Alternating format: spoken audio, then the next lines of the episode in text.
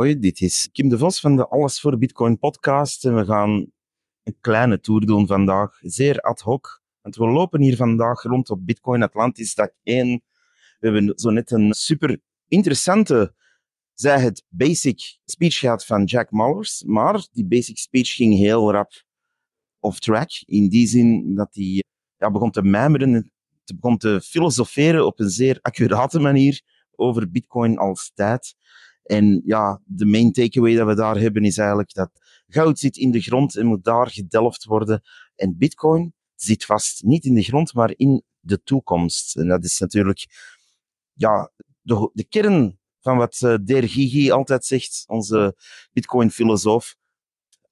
Super knap om hem dat te zien uitleggen op zijn eigen stijl, in zijn eigen stijl. En we gaan hier vandaag ook een paar mensen ontmoeten, een paar mensen bitcoiners eigenlijk laten horen. Want er lopen er hier genoeg rond, dus het zou jammer zijn als we daar geen micro onder hun neus duwen. En dat gaan we ze dadelijk doen.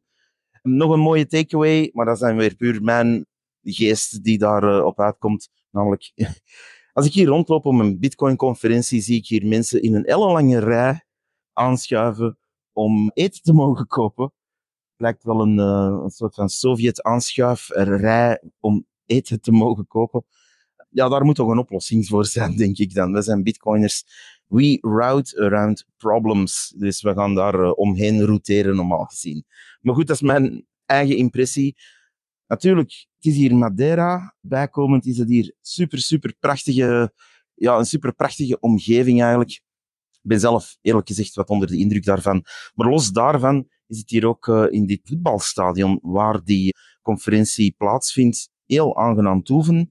Er is hier uiteraard veel merchandise. Wie hier een hardware wallet wil kopen, kan dat. T-shirts, uiteraard, pins, stickers, noem het maar op. Maar vooral de talks van zowat, ja, de groten binnen Bitcoin, die hier allemaal hun ding komen zeggen. Genoeg gepraat qua intro. Het was een zeer, zeer, zeer snelle intro van mij. Maar we gaan hier vooral een paar mensen laten hun impressie geven, kort over wat ze hier al hebben gehoord en gezien gedurende dag 1.